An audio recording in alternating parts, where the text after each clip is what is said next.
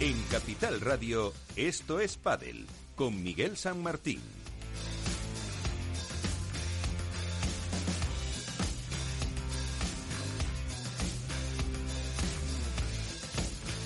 Y con todo el equipo que hace posible este programa, con nuestros eh, colaboradores y compañeros que ahora eh, presento, hoy con Jesús Carrasco en la parte técnica, también Feliz Franco y Miki Garay, para hacer eh, posible que lleguemos otra semana más a todos ustedes. Enseguida entramos en un programa interesante, con polémica, con novedades que adelantaremos, pero bueno, lo dejamos ahí que enseguida eh, soltará una pinceladita. Iván Hernández, Contrapared, ¿qué tal? Muy buenas. Hola chicos, muy buenas noches. Y también eh, Alberto Bote de la Dormilona de As de Padel Club en el podcast de la SER. Eh, ¿Cómo estás, Alberto? ¿Qué tal? ¿Qué tal, Miguel, Iván? ¿Cómo estáis? Muy bien, Alberto. Enseguida también recibiremos a Álvaro López de Padel Spain, pero mm, vamos eh, en esta semana que parecía más tranquila porque no había habido competición eh, a conocer la actualidad que, como digo, viene con polémica.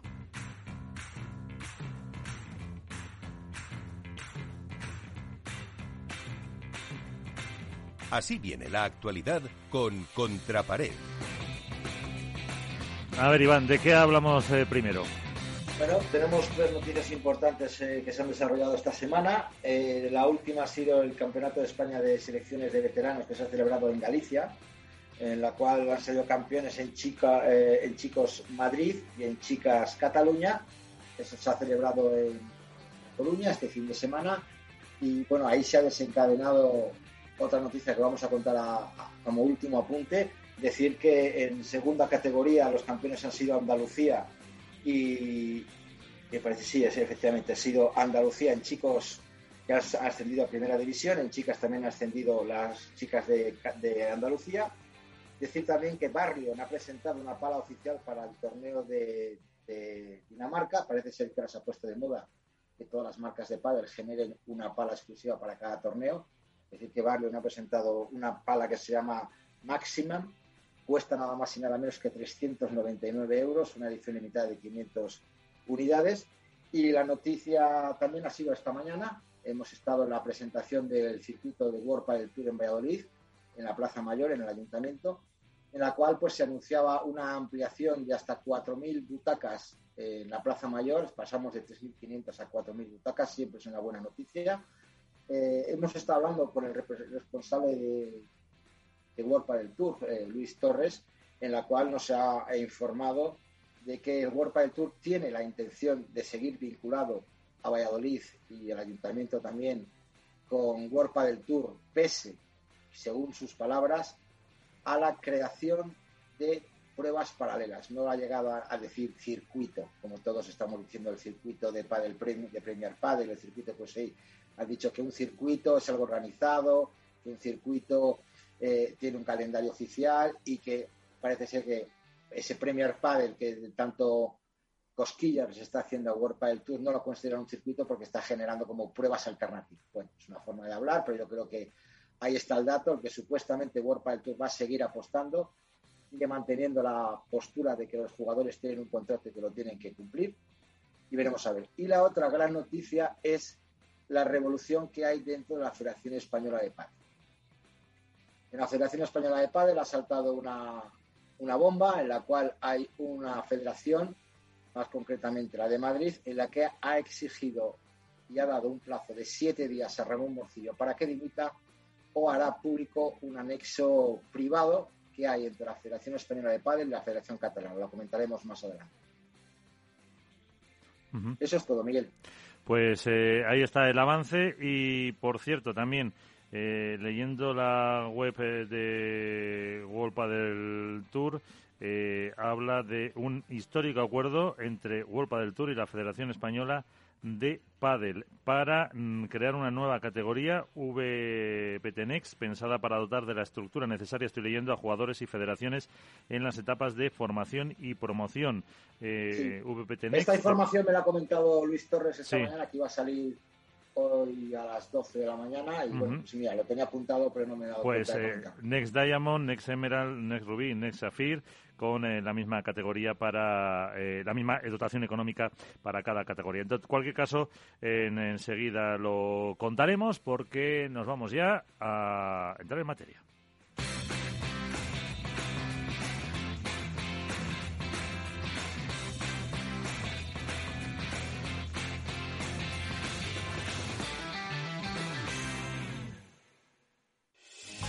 ¿Está pensando en montar una empresa pero no se atreve a dar el paso en solitario?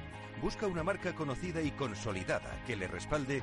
En Franquiciados le ayudamos a elegir el negocio que más se ajuste a sus necesidades. Franquicias de éxito, innovadoras, de baja inversión. Los miércoles a las 12 en Capital Radio tienen una cita con el único programa de radio de España especializado en la industria de la franquicia. Franquiciados con Mabel Calatrava.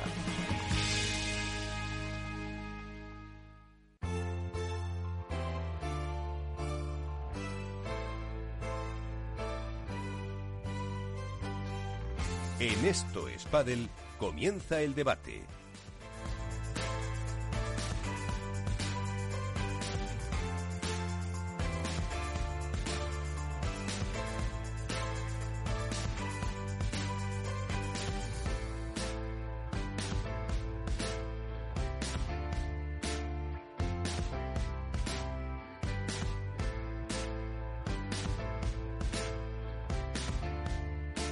Pues entramos a debatir algunos de los eh, puntos de la actualidad. Eh, enseguida hablamos de todo lo que nos tienes que contar de la federación, porque eh, tienes que contar también toda la investigación que has hecho, Iván, hablando con numerosos presidentes de las pues diferentes territoriales, pero también para que no se nos pase a última actualidad que tenemos ahora mismo, que es ese torneo de eh, Copenhague que está disputando ahí en tierras eh, danesas y que también pasa por la actualidad porque tenemos uno de los eh, protagonistas que han pasado por esas pistas, por esas tierras, como es el jugador de Nox, Rafa Méndez. Rafa, ¿qué tal? muy buenas noches, ¿cómo estás? Hola, Rafa. Rafa Méndez, pues. Eh, se ha caído. Rafa Méndez no nos eh, contesta enseguida. Para que se caiga Rafa. Le saludamos, sí, sí, sí. ¿eh? Porque es, un jugador eh, bastante grande. Bueno, pues enseguida la recibimos. no sé si fue un poco mm, sorpresa la eliminación también de, de Rafa en esa primera parte de la competición o algo que hayáis visto que, os haya llamado la, atención dentro de este, de este torneo. A ver, yo creo que Rafa, eh, en este caso, es un jugador para mí de por lo menos primera ronda de cuadro, pero eh, es que la previa está muy cara, muy, muy, muy, muy cara. Bueno, fíjate, esta mañana, ay, perdón, que eh, te he interrumpido, no, que ha perdido mm, eh, Carolina Navarro y, y Matraín, contra eh, Tere Navarro y, y. Sí, es que el, salto que había antes de previa a cuadro era abismal y ahora ya hay muchas parejas que están nutriendo eh, el cuadro por abajo y que estamos viendo cómo constantemente ya pasar de previa a cuadro es complicadísimo, pero de previa a previa es una guerra brutal y hace no mucho además hay que hay que también apuntar que el pádel cambia mucho las condiciones que tiene, eh, por lo menos en el circuito World Padel Tour, eh, en cuanto a instalaciones y la tipología de juego al cuadro principal. Por ejemplo, de jugar en club a jugar en pista. Y esto a mí me lo comentaba Mati Díaz en Padel Club. Eh, ahí me hace referencia, Alberto, al comentario que te hizo a ti Mati Díaz, en el que desde que están previas o preprevias, la, frase que te dijo a ti para mí es brutal. Es otro deporte. es otro deporte. Se juega otro deporte, es otro padre. No puedes salir por tres, las pistas están más desgastadas, el ambiente es diferente, el clima es distinto. Es jugar otro pádel distinto y ahí luego ahora pues pasan estos, estos auténticos batacazos de jugadores que deben estar en cuadro y que no, y que no consiguen llegar ahí. Claro, porque tú, por, ejemplo, hablabas de, de Méndez. Méndez tiene todo tiene muchas características para ser un jugador de cuadro y además peligroso, de esos que los que quieres evitar cruzarte, tiene mucha envergadura, un juego ofensivo pues muy potente y además pues eh, tiene una inteligencia dentro de la pista, dentro de que no es un jugador especialmente eh, táctico, pero que te hace los partidos complicados. Y sin embargo, eh, porque la temporada pasada no le fue todo bien, cambios de parejas, inicios de proyectos, y porque a veces los resultados dependen de muy pocas bolas, pues hace que que se vea metido en previa para tener que luchar para, para saltar a cuadro. Entonces, es de esos perfiles que tiene que estar en cuadro, pero que va a tener que estar peleando ese salto de la previa al cuadro constantemente porque hay muchos chavales jóvenes que están eh, llegando y con fuerza. Pues ya sabes, eh, Rafa Méndez, buenas noches. Hola, ¿qué tal? Muy buenas. Que tienes que estar en cuadro sí o sí. que no queda otra. Ya te, lo ha, ya te lo ha dicho Iván y Alberto que, que no te puedes escapar. Ah, lo mismo estamos estamos trabajando para ello. Lo que pasa es que está escuchando está escuchando un poco y al final creo que a, partir aparte de en el deporte creo que el factor un poquito de suerte a veces es necesario porque por ejemplo el año pasado se me dio una ocasión que podría haber sido buena para mí pero por H o por B pues bueno pues en algún más una pared un, algún jugador de muy arriba pero ya con el tema de cambio de pareja que habéis dicho ya había cerrado con algún compañero y creo que a lo mejor en un máster del año pasado que me llamó a alguno de los jugadores de muy arriba cuando se quedó colgado por lesiones el lunes antes del plazo de inscripción, que ya estaba yo escrito con otro, pues a lo mejor estaremos hablando hoy de otra situación, pero al final el deporte es así y lo que toca es seguir creyendo y saber pues, de lo que es capaz uno en el momento en el que está, pero también ser consciente de dónde puede llegar. Al final, cuando yo, por ejemplo, eh, has competido contra parejas de alto ranking, alto nivel y sabes que has estado ahí para ganar y tal, pero que te falta un poquito, te das cuenta que lo que te falta es un poco más de trabajo y de ser más regular sobre todo. Creo que yo al final he hecho muy buenos partidos en mi carrera, en lo que llevo de carrera, pero sí que creo que me falta a lo mejor un poquito de constancia en cuanto al nivel de juego. Y en eso se está trabajando pues para que al final el nivel, pues bueno, eh, también es cierto que yo hace dos años estaba en el ranking 36 y bueno, no sé si sabéis que tuve COVID, tuve un trombo en la femoral, estuve delicado de salud, entonces al final, pues bueno, del 36 otra vez me tocó irme al 60 y pico, entonces bueno, sí que es cierto que eh, la previa me ha tocado otra vez estar ahí entre previa y cuadro, pero pero bueno también es que al final la salud y la vida y las lesiones esta es parte de, la vida y del deporte y al final pues bueno pues toca otra vez remar pero estoy seguro de que siguiendo por el camino que voy pues bueno pues me quedan todavía cosas muy bonitas por vivir. Hombre eso seguro que sí eh, pero que también como decía eh, Alberto que es que el, nivel en pre previas incluso ya es eh, tremendo no el nivel de ya está muy alto y, también habéis estado comentando el tema de las pistas, ¿no? De la diferenciación de unas pistas y otras y, la verdad que hay jugadores que hasta que no han caído a previa no se han dado cuenta realmente de la diferencia que hay, ¿no? Porque al final jugar sin salida y al final en pistas en las que la, el césped es un club y está muy gastado,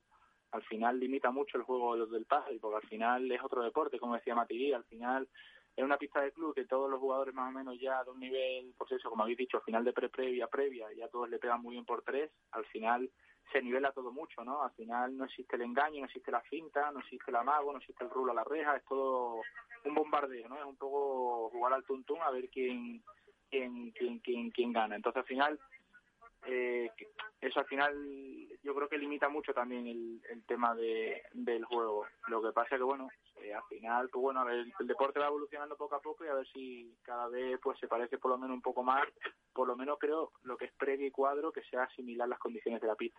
Eso debería debería ser para, para tener esa igualdad eh, todos y, y, a lo mejor incluso un poquito menos de paliza para la cantidad de partidos que tienen que jugar los que vienen desde atrás. Porque en Copenhague, por curiosidad, ¿cómo eran eh, las pistas? Por ejemplo, igual que te digo que en Bruselas el club para mí estuvo eh, a muy bajo nivel para ser un torneo open. Era una pista en la que el techo era muy bajo, eh, la pista patinaba mucho, el cristal húmedo y no lo limpiaba entre juego y juego, porque al final me estoy jugando un pase a cuadro, eh, era último turno, los cristales húmedos, del partido anterior de los, de, los del partido estaba todos los cristales mojados, la pelota patinaba, entonces al final, y luego era una pista de club, es decir, para tú salir había una columna en medio que te podía chocar, luego estaba limitado los dos metros con una valla en la que si salías con la inercia de la carrera para coger la pelota te podrías lesionar o caerte. Eh, sin embargo, tengo que decir que en Copenhague, salvaguardando la distancia que teníamos de ir a 140 cuando llegábamos al aeropuerto, ya 140 kilómetros a mayores en un tren, pero por ejemplo, tú dices, he hecho 140 kilómetros y, y, es una paliza, sí, pero llegas y las condiciones, por ejemplo, de Copenhague eran brutales. El club era muy bueno, todas las pistas eran mundo, eh, el techo alto, se podía jugar. O sea que, claro, ahí influye mucho todo, todo eso para, para al final conseguir pasar eh, o no. Eh, como has oído, está Iván Hernández contra pared y Alberto Bote con, con nosotros también. Eh, Iván. Hola, Rafa, buenas noches. ¿Qué tal, Iván? ¿Cómo estás? Bien, bien.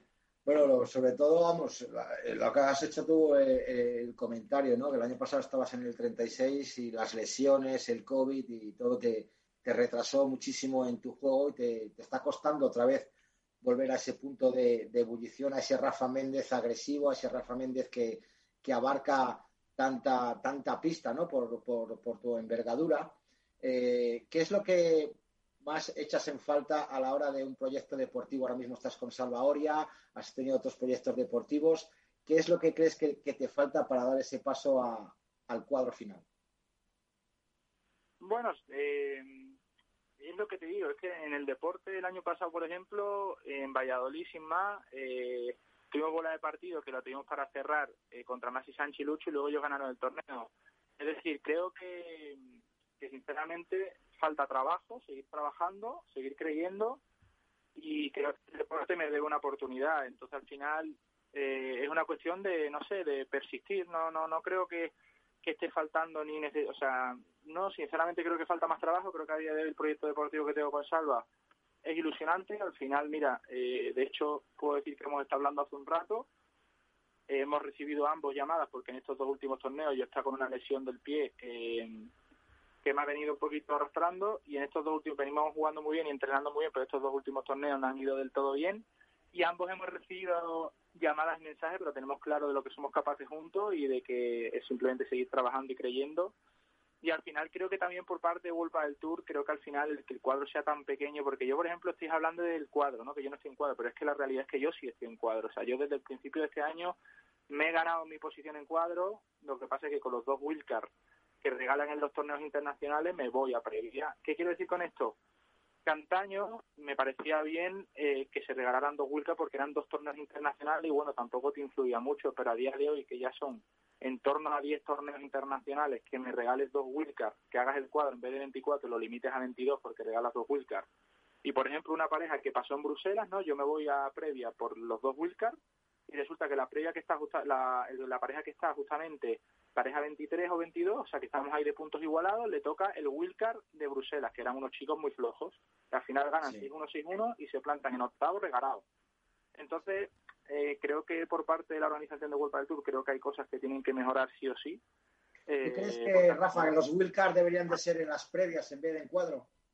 A lo mejor. O sea, no te quepa ninguna duda porque al final mucha ventaja, es lo que te digo, al final nosotros hay una pareja que la íbamos a pasar y por H o por B, claro, ellos eh, estaban justamente debajo nuestra por muy pocos puntos. Eh, ellos no se van a previa porque se quedan eh, de pareja 24 justo con los dos que nosotros vamos de 25, a ellos le toca el wildcard, ganan 6-1, 6-1, se plantan en octavos y, es un octavo regalado cuando el nivel está tan alto. Creo que al final, oye, que dentro de 10 años, no lo sé, eh, creo que dar un wildcard a una entrada de cuadro en un cuadro de 24 creo que es una pasada. Otra cosa es que tú Uy, Rafa, que te perdemos. Perdemos la, la cobertura. Eh, creo que está en, en Valladolid. Eh, en Rafa, eh, no te muevas. No. Es que estoy justamente en un túnel. Ah, vale, vale.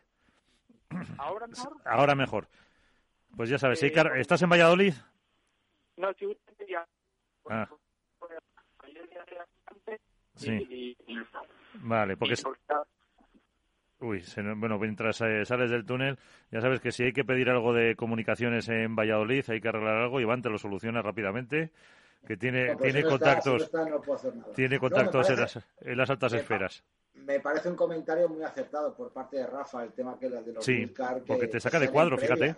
Es que sacas de cuadro a gente que lleva trabajando muchos años, a gente profesional, a gente con muchísimo esfuerzo, con, con mucho trabajo por detrás y que llegue alguien que, vamos a decir que, bueno, que también tiene a lo mejor su, su, ranking y su nivel de pádel, pero que no es un nivel profesional, que desvirtúa, por ejemplo, lo del tema de, los cuadros, como está comentando Rafa, perder un su 6-0, o como pasó con el dueño del torneo de, Miami.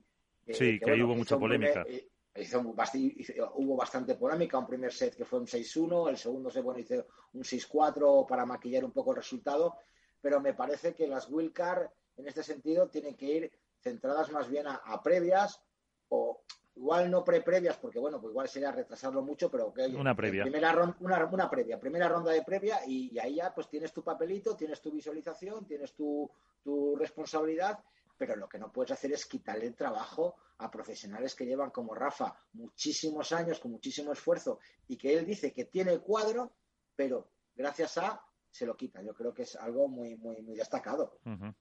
Eh, Rafa, es, algo, eh, es, algo, que no solo fue propio del pádel, ¿eh? es algo que ocurre también en el tenis y en otras sí. disciplinas sí, sí. Sí, sí, sí, sí, pero bueno, me parece injusto a mí, ¿eh? personalmente. Sí. Sí, o lo que pasa que a lo mejor, no sé, mm, por hablar, en tenis, eh, a lo mejor tienes una... aquí empiezan en 32 avos. Claro. no sé, en tenis, de la tipología de torneo. Sí, si es Master o Open, ¿no? Eh, empieza pues a lo mejor eso el, en tenis es una ronda anterior, tampoco lo sé. Pero bueno, eso es una... Sí, probablemente, probablemente el futuro del pádel pasa, y de hecho, bueno, en Premier Pádel, por ejemplo, ocurre, ¿no? Que los cuadros ya son más... Son más, amplios. Más, amplios. evidentemente. ¿Por qué? Porque empieza a haber un, un volumen de parejas que pueden nutrir esos cuadros. Quizá hasta ahora, pues en un circuito como Golpa del Tour era inviable salvaguardar la calidad de las parejas para nutrir el cuadro, pero ahora ya sí que yo creo que el padre cuenta con un volumen de entre 40 y 50 parejas que tienen un nivel paritario, por decirlo de alguna forma, para las primeras rondas especialmente. Pues eh, bueno, esperamos a, ver a recuperar que, por cierto, para Premier Padel en Italia ya están eh, es en Italia, ¿no? Si en el foro itálico eh, había un montón de, de parejas eh, apuntadas. Eran eh, 120, 130 sí, 136, 136 me parece que eran las últimas que he visto yo.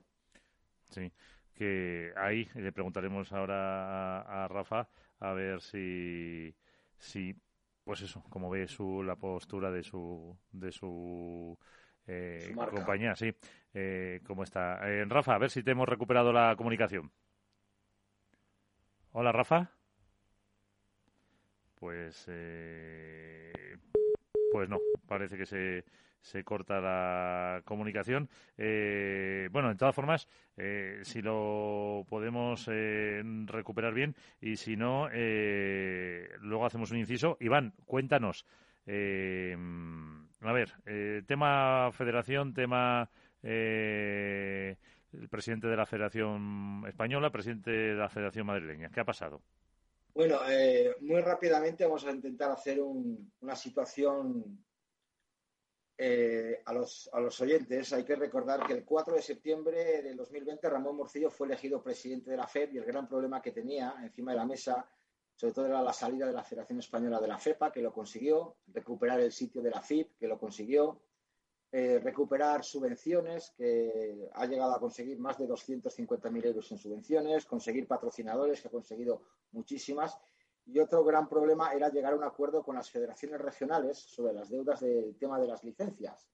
Sabéis que, pues, que por, gracias al señor Garbisu pues, se contrajeron unas deudas con, con diferentes federaciones, pues desde hasta 150.000 con Cataluña, 80.000 con Valencia y tal. Bueno, pues eh, después de muchas resoluciones judiciales contrarias a la Federación Española de Padel, pues la Federación Española pues, pidió sentarse con estas federaciones y negociar una salida, sobre todo para que el pádel en España no desapareciera y para que la Federación Española no desapareciera, porque no podía hacer, eh, hacerse cargo de, esas, de esas deudas.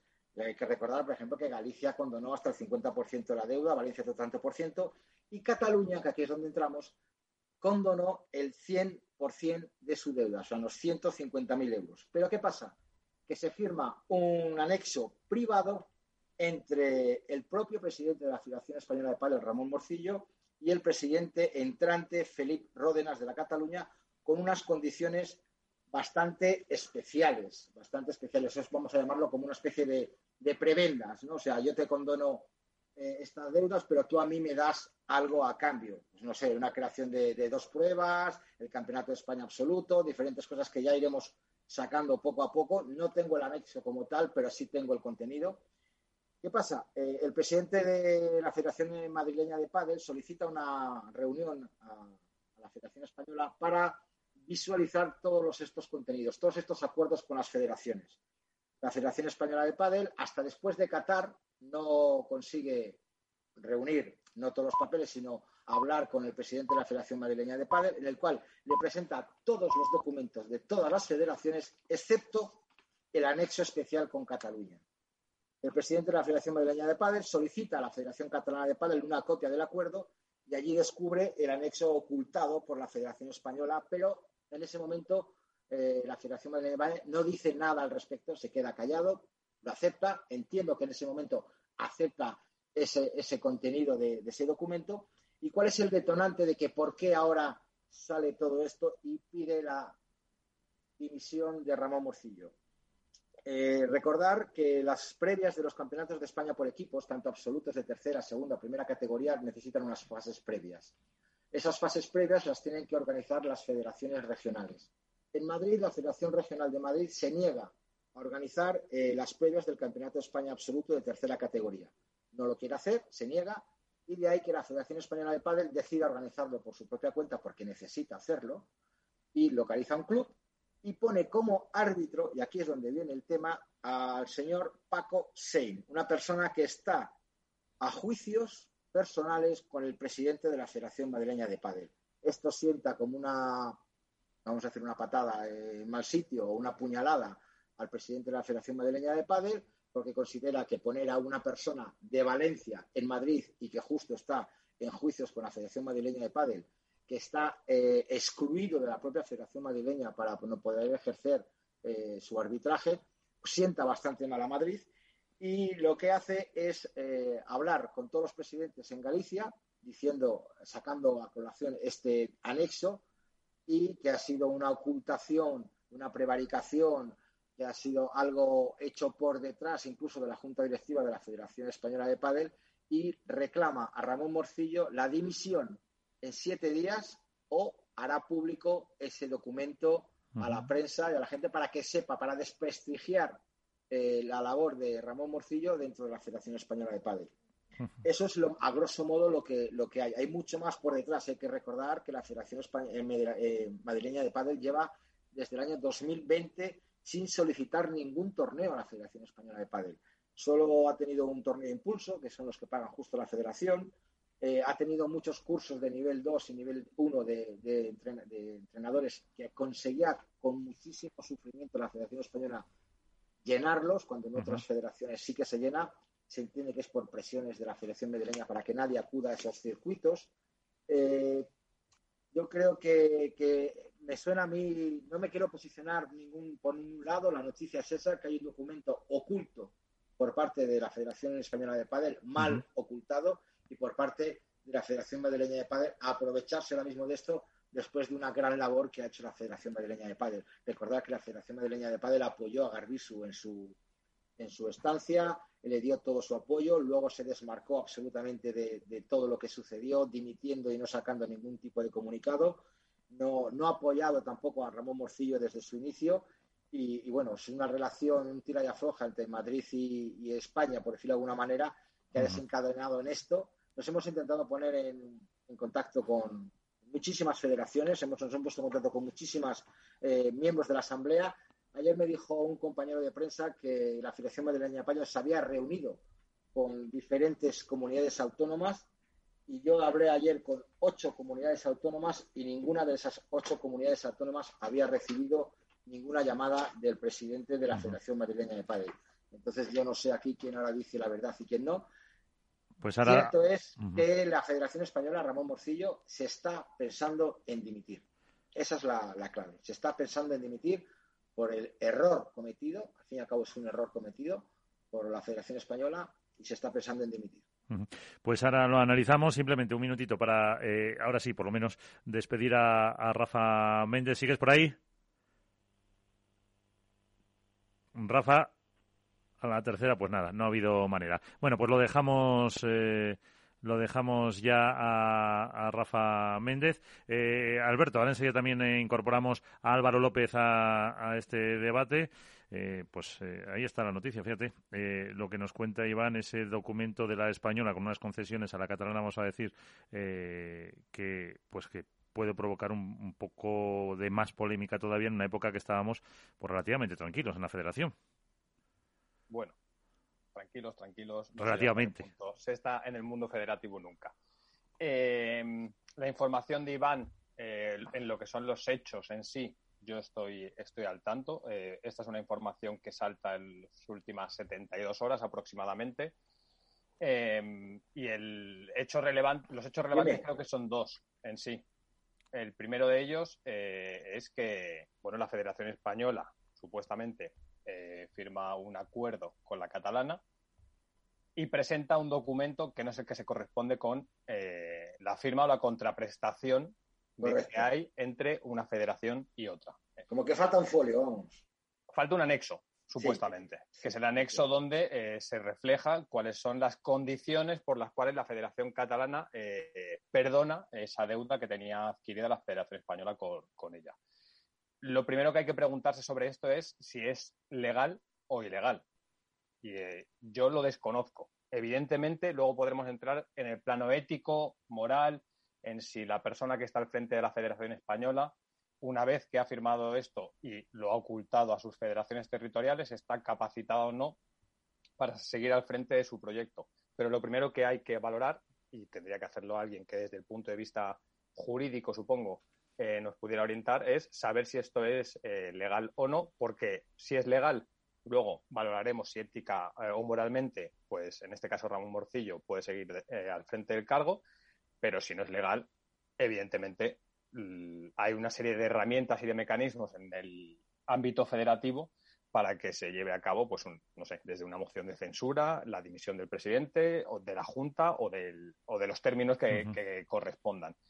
Y lo segundo que me llama, que me parece noticiable es eh, que yo esto no lo, tengo contrastado, pero que es una información de Iván, la cual evidentemente respeto, y es que Ramón Morcillo esté planteándose dimitir. Eh, un segundo también para conocer la opinión de Álvaro López, Padre Spain. ¿Qué tal? Muy buenas, Álvaro. Ah, pues eh, tampoco pensaba que teníamos la comunicación con. Las comunicaciones. Hay, que pagar, hay, que pagar, la factura del teléfono. Hay que pagar la factura del teléfono.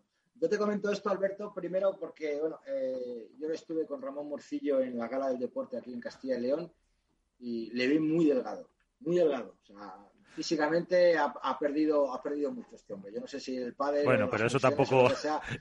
Ah, es la época de, prepararse. haciendo crossfit, yo qué sé. la, época. Preparando para la, época del, del Claro, el, el, cuerpo. Pero los comentarios que me han llegado de, de, diferentes miembros de la asamblea, jugadores, yo, yo no la estoy hablando de presidentes, estoy hablando de miembros de la Asamblea de la Federación Española de Padres, es que eh, Ramón Morcillo en Galicia estaba realmente preocupado, realmente triste y, que se ha sentido un poquito solo y abandonado por parte de miembros de la Junta Directiva.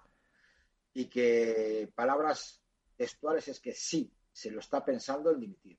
Ojalá no, ojalá se lo piense, ojalá creo que pasa mucho en este mundo, Alberto, que hacemos cien cosas bien. ojalá no, no, Iván. Quiero decir, lo que, hay que, lo que, hay que ponderar es si ha, si ha cometido un acto punible o no y que perjudica en este caso al organismo que representa. Ilegal no es. Ilegal no es. Bueno. Yo creo que ilegal. Yo no el hecho de que una persona tenga dos sentencias en contra por, por diferentes eh, juzgados eh, de primera instancia de diferentes ciudades y vea que tiene posibilidad de perder absolutamente todos y se siente a negociar con, esa, con esas personas y llegue a un acuerdo. Iván, no es firmarlo. La ocultación del hecho. eso es el problema, es la ocultación del documento, si es legal, no, no es legal. Si, es, si es legal, entraremos una vez más, como digo, en el plano ético-moral y si Ramón Morcillo tiene que ser la persona que deba seguir al frente de la Federación Española de Padel. Y eso creo que entra dentro del plano subjetivo de cada uno. si es ilegal, creo que en este caso un representante federativo, el máximo representante federativo del padre en España, pues evidentemente no está eh, capacitado para seguir al frente de la federación, pero por una cuestión que pero pasaría en cualquier ámbito deportivo, en la política, en cualquier término de representación pública directamente. Con lo cual a mí me parece precipitado, con la información que tengo, tener un juicio de valor sobre si es eh, el momento de que es positivo o es negativo que Ramón Morcillo. está claro que la federación. Eso ya es subjetivo. Álvaro, Álvaro López. tiene que eh, salir al aire y tiene que salir Ramón Morcillo a dar explicaciones. Yo creo que eso es fundamental. Hay que hacer un ejercicio. Hay que hacer un ejercicio de transparencia. Eso, eso es, eso Yo he contado lo que hay. Ahora que cada uno haga su valoración si es legal, ilegal, si está mal hecho por una no parte, otra. Bueno, cada uno, pues, o, con un poco de, los que más sepan de este tema para determinar eso, la ilegalidad o no, bien del documento, bien de la, de la ocultación. Eh, Álvaro López, Padre Spain. Hola, muy buenas noches, compañeros. Eh, cuéntanos, que también estás de viaje para Sevilla. Estamos eh, efectivamente de viaje para Sevilla, un evento que hay mañana de, de una marca Babolat con el APT. pues aquí, aquí estamos eh, de camino al sur. Cuéntanos, a ver, tu opinión sobre este tema federativo que también estaba siguiendo. Bueno, eh, algo se ha podido escuchar. yo, en mi opinión, a ver, todavía no se ha, públicamente no se ha demostrado nada, ni para bien ni para mal yo creo que lo que se ha hecho, por lo que, por lo poco que sé, ya te digo, tampoco estoy muy informado de ello. Eh, obviamente entra dentro de la legalidad, como ha dicho, como ha dicho Alberto. Otra cosa es que, eh, digamos, que quede bien o que quede mal, es decir, de, cara a ojos públicos, obviamente, si eso es así, yo creo que muy bonito, digamos, el proceder no es, pero obviamente está en todo su derecho de poder eh, digamos, hacer lo que, lo que ha hecho. Si no es legal lo que ha hecho, que ya te digo, yo los términos, eh, todos estos los desconozco, pues como ha dicho, como ha dicho Alberto, tendría que, eh, lógicamente, dejar su cargo y, dar el paso. Desgraciadamente en estos temas, ¿qué es lo que ocurre? Pues que siempre que sale perdiendo es el pádel. Cuando está bien el pádel, eh, surgen temas o, o, aspectos de este tipo y sobre todo en el pádel nacional, es decir, ahora que parece que las federaciones estaban todas de la mano, que se trabajaba en una única dirección, todos a una y con buena sintonía, pues vuelve a haber cosas que ensombrecen el pádel, que, que lo dañan, lo perjudican y por un lado, sinceramente, ojalá no salga nada de esto porque realmente al final el, perjudicado va a ser va a ser el pádel nacional, que ya te digo, ahora parece que todo funcionaba bien, pero vuelve a tener otra vez eh, maderos en las ruedas para, para hacer nuestro avance. Yo, no estoy de acuerdo, ¿eh, Álvaro. Que salga y que salga todo. Absolutamente todo. Obviamente, quiero decir, que salga todo en el caso de que se haya hecho algo mal. Si simplemente ha sido. y, si, se ha hecho bien también. Una negociación de, de otorgar ciertas pruebas, tampoco creo que sea un elemento tan discordante eh, como para que tenga que, que, ser sometido a juicio, por decirlo de alguna manera, a juicio popular, ¿sabes? Es, es mi opinión, ¿eh? La, cuestión de, a ver, eh, el cargo de presidente de una federación, en este caso nacional, eh, e, exige constante, un constante equilibrio eh, a la hora de saber, bueno, pues manejar los egos, los poderes, los intereses y cuando tú perdonas una deuda o llegas a un acuerdo con una federación territorial X, en este caso, sabes que no solo afecta de forma directa a esa federación territorial, sino que hay una serie de federaciones territoriales que, si se enteran de ese tipo de acuerdo, van a reclamar un acuerdo igual o mejor o van a reclamar, bueno, pues una serie de ventajas o de situaciones ventajosas para sus federados y para, bueno, pues su situación. Con lo cual, eh, lo llamativo de esto no es el hecho de que la Federación Española de Padre o Ramón Morcillo en este caso alcance un acuerdo con la Federación Catalana y pueda eh, subsanar un error del pasado, sino que oculte los términos de esa negociación, porque es indicativo de una forma, eh, no sé si de entender que esos términos le van a perjudicar o le van a, o van a suponer un, no sé si reclamo por parte de otras federaciones, pero los hechos son los que son, que es que se publica un documento o se hace conocedor al resto de federaciones de un documento que no es real, porque oculta una parte de la información. Entonces, el hecho punible, juzgable, eh, valorable es ese, no es el propio acuerdo. El acuerdo, en el caso de Ramón Morcillo, presidente de la Federación Española de Padel, con la Federación Catalana de Padel, y conseguir subsanar esa deuda en el 100%, es un éxito, evidentemente. La cuestión es a qué coste, porque a lo mejor el presidente de la Federación, eh, no lo sé, gallega, andaluza, balear, pues a lo mejor considera que el coste es más alto del que tiene que ser. Sí, puede ser, porque a lo mejor con todos los beneficios que supuestamente va a obtener la Federación Catalana de Padel con, este anexo en diferentes torneos y tal, a lo mejor eh, incluso puede superar el dinero que debía, que debía la Federación. Ya estamos hablando del Campeonato de España absoluto, estamos hablando de dos pruebas al año, de simplificaciones, estamos hablando de otros conceptos que a lo mejor el dinero que va a reembolsarse la Federación Catalana con esos otros eventos o actos concedidos por la Federación Española pueden igualar o incluso superar el dinero que, que, que, le Pero incluso, incluso aunque vaya a pérdidas. Quiero decir, la Federación Española de Pádel puede asumir una negociación en la que vaya a pérdidas porque haya otra serie de factores no cuantificables que le convengan en la mejora de una relación pues de la federación central con una federación territorial como es la catalana, muy sensible además con el plano político, eh, etcétera, ¿no? Hay una inversión por otra serie de factores que le pueden interesar. El hecho llamativo es la ocultación. La ocultación, ahí está el grave, ahí está lo grave. A, mí, me, me sorprende mucho el tema de la ocultación, y, es verdad, como, como dice Iván que se ha dado, porque no es la primera vez que ocurre, digo no este hecho en concreto, pero sí la ocultación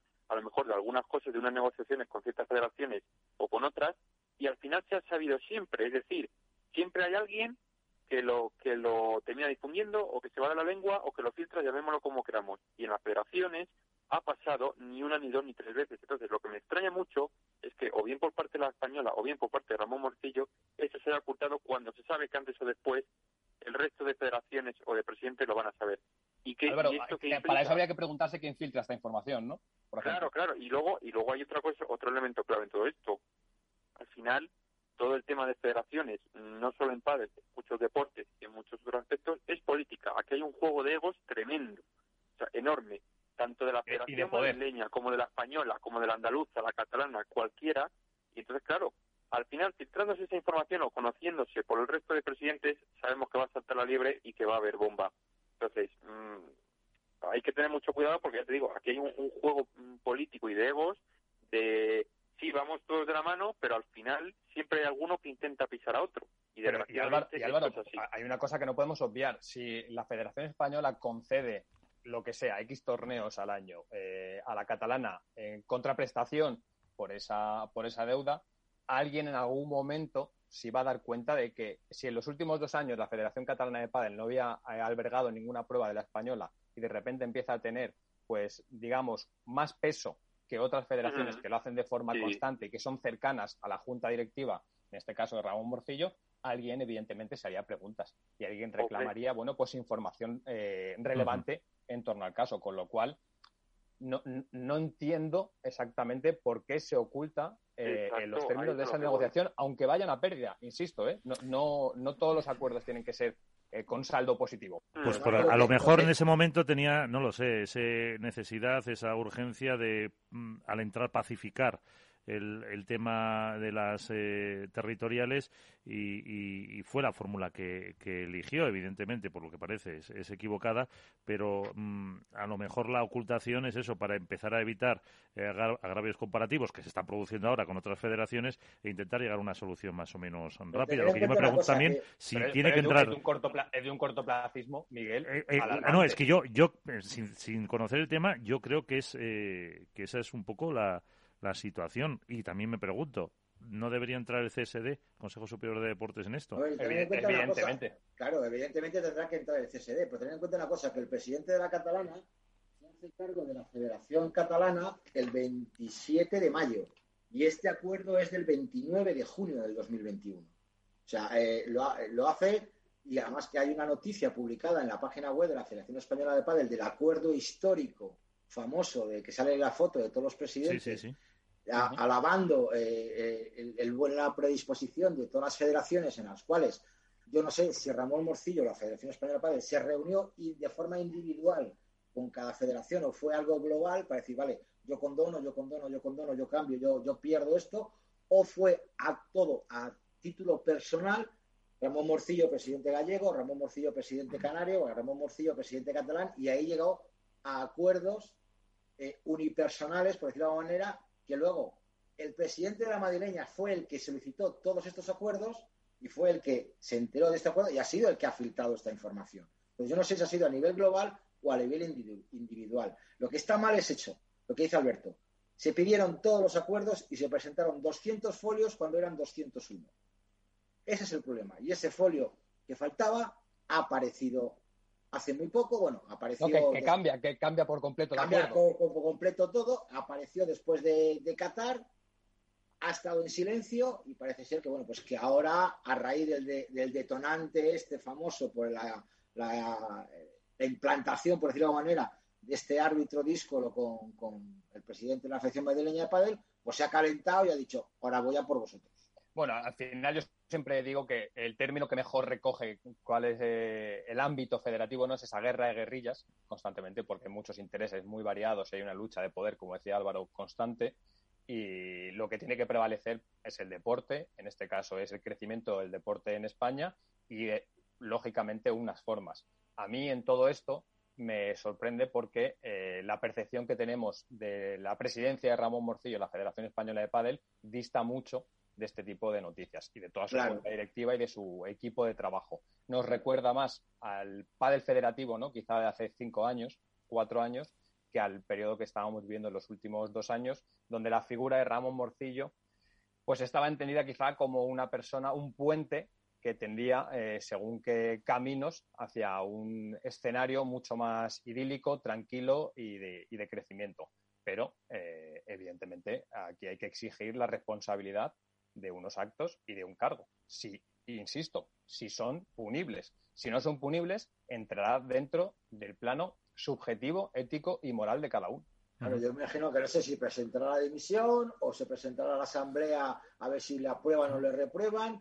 La intención de la Federación Madrileña de Padres, obviamente, es que limita y que durante el próximo año y medio haya una persona, otra persona diferente a, o una gestora, ¿no? Suele ser en estos sitios. O gestora, o otro miembro de la Junta Directiva, que no sé si dimitiría también la Junta Directiva también, o un o alguien, no sabemos si de la cuerda de la madrileña o, de otro, tampoco queremos pensar que nos van a imponer a otra marioneta como nos impusieron con Garbisu y, que luego la Federación Madrileña de Padel pues quiere que esta persona esté a, a, cargo de la Federación Española de Padel durante el año y medio y luego, pasado este periodo, entremos otra vez en periodo electoral y veremos a ver quién asume esto. Yo creo que, Ramón Morcillo había hecho o estaba haciendo, le teníamos todos muy ensalzado, muy, muy alto, teníamos puesto muy alto por todo lo que ha obtenido, por la limpieza de la Federación Española de Padel que ha hecho, la negociación que hizo también con, recordar,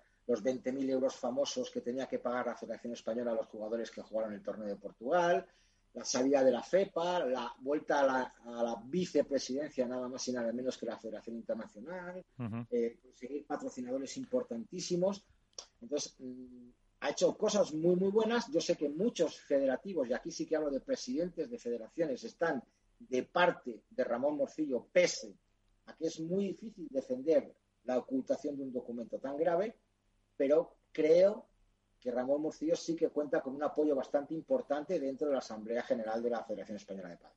Yo lo que creo es que hay que, como decía antes, hacer un ejercicio de transparencia. Se debe publicar por parte de la Federación Española de Padel qué ha ocurrido, cómo ha ocurrido y si se ha cometido algún tipo de error, pues que se haga público y evidentemente tendrá que haber una reunión por parte de la Junta Directiva y no sé si de todas las eh, eh, federaciones territoriales para dirimir cuál es eh, la gravedad de este asunto, porque evidentemente no creo que sea un hecho eh, fútil y que no tenga ningún tipo de, relevancia. Como tú decías, Iván, creo que Ramón Morcillo es el perfil que, todos conocemos, ha contado con el beneplácito también no solo de los medios de comunicación, sino creo que del ámbito federativo en general, a pesar de que tiene, pues digamos, una parte que no le ve con buenos ojos, pero nosotros no estamos aquí para valorar personalmente quién es Ramón Morcillo o si nos cae mejor o nos cae peor. Estamos para valorar cuál es su labor al frente de la Federación Española de Pádel. Creo que en muchos ámbitos y en muchos términos su labor ha sido muy positiva,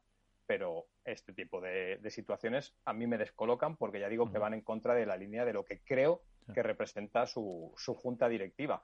Pero los hechos son los que son.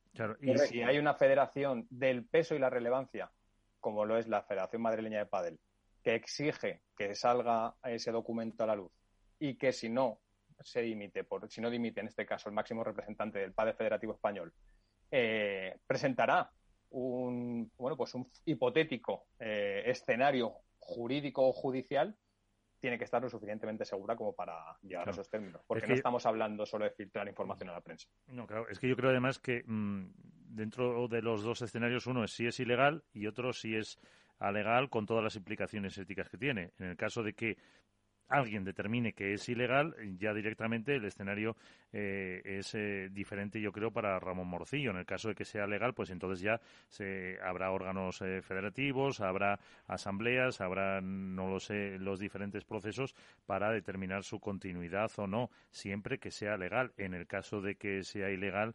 desgraciadamente o no, para la Federación Española, pues el puesto pues lo tendría muy en, en duda porque mm, evidentemente también el Consejo Superior de Deportes, el Gobierno, pues tiene que velar por la integridad de todas las eh, federaciones eh, que están bajo su... Una, una Consejo Superior de Deportes, ¿eh? ¿Perdón? Yo, no sé hasta qué punto el Consejo Superior de Deportes tiene si es ilegal. Hombre, si es ilegal, en el caso... yo me he referido solo en el caso de que sea ilegal. Sí, pero yo es que no veo ilegal el mero hecho de que una persona negocie con otra la liquidación pero, de una deuda. Pero tampoco sabemos cómo son estatutos o no. Vamos, yo lo desconozco, Iván. Yo eso no, no lo sé. no te lo puedo decir. De, conceder cosas porque otras federaciones pues, oye, han perdonado la deuda a cambio de nada o han perdonado la deuda a cambio de un torneito o lo que sea. Otra cosa es el contenido de ese anexo que es lo grave. Es lo grave. Pero eso, eso a lo mejor. No puedo, yo, tengo, yo, tengo no creo, no lo quiero hacer público. porque... yo no estoy de acuerdo con que el contenido del documento sea grave, no. Eso es una cuestión eh, subjetiva y que forma parte del día a día del ámbito federativo. La cuestión de esto es si ocultar un documento al resto de federaciones territoriales y a tu propia junta directiva, en el caso de que, de que así sea, eh, uno, es legal dos, te licita para seguir en el cargo. Ese es el problema. No es el hecho del contenido en sí. Como si Ramón Morcillo hubiera querido eh, darle la vicepresidencia a la Federación Catalana de Padel. Hay una junta directiva y hay una serie de, herramientas que tienen eh, el ámbito federativo para poder articular en el caso de que consideren que es un despropósito o que, esa, o que la persona que representa, en este caso al pádel, está llevando a cabo acuerdos que van en contra de los intereses del pádel nacional. Lo que creo que es, no que, no que es llamativo, la noticia está en que oculta un documento, un anexo, donde se recogen los términos y condiciones. Y si tú ocultas algo, es porque sabes que, te va, que va a tener consecuencias las cuales no quieres afrontar. Pero eso entra dentro del plano ético, moral, eh, arbitrario y ahí entraremos cada uno a valorar si está capacitado o no para seguir al frente de su junta directiva. Y hay herramientas, como digo, como es la moción de censura y que los propios órganos federativos tienen a su disposición para intentar cambiar la, cabeza visible del proyecto. Pero, pero si es ilegal. Claro, eh, es que esa es la clave. Eh, una última consideración, eh, Álvaro. Sí, no, yo básicamente, a ver, lo que lo que aquí hay que esperar es bueno que pase el tiempo, que se que se esclarezcan los hechos y sobre todo lo que lo que empezó diciendo y que luego me ha corroborado Alberto, es decir, que al final eh, el pádel no se vea perjudicado, que desgraciadamente creo que tanto para si va para un lado como para otro, lo que ocurra lo que ocurra, se va a ver manchado y eso es algo que no queremos y desde luego eh, pase lo que pase con la Federación Española, eh, hay que hacérselo mirar, el hecho de que cada dos por tres o con cada presidente haya algo que ensombrezca y, le ponga trabas en los pies a, la federación, porque es que no, no es normal que, con un presidente mm, haya un escándalo, con otro presidente haya otro. Con ahora con Ramón Morcillo ocurra esto, cuando todo iba bien, todo iba eh, sobre ruedas, al final ocurra esto, ya te, digo, sin saber exactamente eh, qué es claramente lo que ha hecho o lo que no. Entonces yo creo que al final lo que hay que hacer es eh, que de una vez por todas los presidentes territoriales se pongan de acuerdo en que hay que trabajar por el pádel, dejar los egos atrás, dejar el politiqueo. si tú tienes este cargo, yo quiero este otro, porque no le hace no le hace nada bien a este deporte. Efectivamente. Y, otra vez el problema de todo esto, Volvemos. más allá, más allá de, de judicialmente el, recorrido que tenga o de cuál sea el final, eh, si acaba en una moción de censura, en una dimisión, o si simplemente pues consiguen capear eh, el temporal, es que el pádel federativo, otra vez, o la Federación Española de Pádel, pues se ve inmersa en el ojo del, eh, del, huracán informativo por algo que es completamente ajeno al puro ámbito deportivo, ¿no? O al crecimiento del pádel. Y creo que, pues que eso es que es que me llama la atención constantemente la facilidad que tiene este deporte para estar pegándose tiros en el pie. Es que es una cosa. Sí, sí, es una cosa de locos. Es una cosa de locos. Muy, muy, muy llamativa. Que, pues que, esté todo tranquilo, que esté todo organizado, que todo el mundo esté contento, porque todo el mundo estaba súper contento, se estaba trabajando bien, campeones del mundo, consiguiendo subvenciones, reconocimientos olímpicos del Comité Olímpico a los jugadores del Campeonato de Europa, un Campeonato de Europa excepcional ganado en Marbella, Campeonato del Mundo. Todo parecía como una balsa de aceite y resulta que cometemos un error, vamos a decirlo como comete un error o se comete un error, y a partir de ahí vuelve a saltar otra vez la bomba y volvemos a tirarnos piedras sobre nuestro propio tejado. Y lo que dice Pablo, eh, Álvaro como Alberto, eh, eh, el ego de las personas, de, las, de los directivos, que, que siempre hemos dicho que para mí un directivo tiene que tener un tiempo máximo en un cargo público. Cuatro, ocho años. Lo que no puedo hacer es que sean siempre los mismos, que llevamos 18, 20, 16 años con los mismos presidentes y los mismos egos y las mismas pretensiones de, amarrarse a una silla. Sí, parece que, el, padre federativo eh, territorial está un poco anquilosado, ¿no? Correcto, eh, correcto. o sea que voy. Al, pasado y, bueno, pues, bueno, pues, hay gente que les cuesta soltar el, sillón, hombre. Yo, por ejemplo, me pues alegro mucho, me alegro mucho en Valladolid, hemos tenido los últimos 12 años tres presidentes, o sea, cada cuatro o como mucho ocho años hemos cambiado de presidente, pero hay federaciones en España que llevan los presidentes muchísimo tiempo. Que no quito que sea lícito, que no quito que el trabajo de esos presidentes sea positivo, sea bueno. La realidad es la que es. Es la que es. Por ejemplo, eh, yo que sé, en Valencia Alfonso Mónez Ferrer lleva muchos, muchísimos años pero es una persona que trabaja muchísimo sobre el pádel, que ha conseguido campeonatos del mundo de menores, campeonatos de España, que ha hecho muchísimas cosas. Eh, Manuel Fernández, el de Galicia, ha, hecho, ha subido hasta un 60% el nivel de las licencias en Galicia en los últimos años, o Diego Gil en Canarias también. Pero hay gente que lleva mucho tiempo ahí con en la poltrona, que solo no sé si está para lo suyo o para aparecer en la foto cuando haya algo oficial. Entonces, la, cuestión es cómo se va a resolver esto. Efectivamente, veremos a ver cómo se resuelve, esperemos que algún comunicado. Porque más allá hablamos de si, de si es ético, de si es punible judicialmente, eh, pero también vamos a ver cómo es capaz de gestionar esto Ramón Morcillo a nivel interno con las federaciones territoriales y con su junta directiva, que no olvidemos, es que le mantiene en el cargo. Es decir, si deja de contar con los apoyos de los votos que tiene a su favor, se puede activar una moción de censura y en esa moción de censura se podría ser, eh, bueno, pues retirado de su cargo. Pues eh, veremos a ver eh, lo que pasa y seguro que, trae más cola. hacemos una pequeña pausa y, y, vamos, si decís que hay muchos que están, que llevan mucho tiempo en la federación, vamos con alguna cosa nueva. Esto es Padel en Capital Radio. Conecta Ingeniería es el programa que acerca la ingeniería a la sociedad. Todos los miércoles de 10 a 11 de la mañana en Capital Radio con Alberto Pérez. Conéctate. En Capital Radio, esto es Padel con Miguel San Martín. Y hablamos de cosas nuevas como es eh, una nueva marca, un nuevo eh, player, vamos a decir, que se une a este mundo del pádel, eh, que es Osdog, que es una compañía sueca pues que ya tiene presencia en otros deportes y también quiere entrar en, el, en este mundo del pádel. Su country manager para España es eh, Mario Galde. Mario, ¿qué tal? Muy buenas. Hola, buenas, ¿qué tal? ¿Cómo estáis? Muy bien, eh, cuéntanos, eh, ¿quiénes sois? Pues sí, efectivamente, como has, como has dicho, es una empresa sueca que se quiere meter en el mundo del pádel y viene de otro deporte como es el unihockey. El unihockey, así para poner un poco en situación, es el hockey indoor, que se llama también floorball.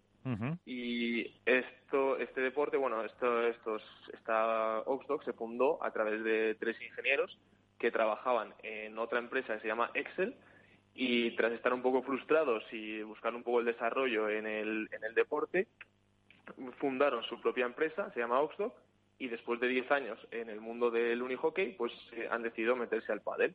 Tienen el conocimiento de la cadena de suministro, del material de ácido de carbono y han dicho, oye, pues nos interesa el pádel, está en pleno auge y pues por eso se quieren meter a, este mundo. ¿Qué objetivos se han eh, marcado? Eh, no sé si empezar poquito a poco, una gran expansión. Cuéntanos. Bueno, el objetivo principal es bueno subirse a la hora del pádel, pero poco a poco. No, no, quieren entrar de lleno con un fichaje enorme, aunque tenemos ahora, por ejemplo, hemos fichado a Ramiro Choya, que es nuestra imagen y nos ayuda en el desarrollo de este proyecto. Pero bueno, la idea es meterse poco a poco y ir, ir ganando mercado pues durante los años, ir a, largo plazo. Eh, ¿Qué productos vais a tener? Pues todo, desde, desde palas, eh, bolas, textil, eh, paleteros, todo lo englobado al, al pádel, excepto las zapatillas, que las zapatillas pues no es un producto, es el único producto en el cual no se quiere, no se quiere meter esta marca, pero el resto englobaría todo lo que es para, para jugar al pádel. Eh, y evidentemente como country manager para España, eh, pues eh, queréis entrar aquí, ¿no es un mercado muy complicado?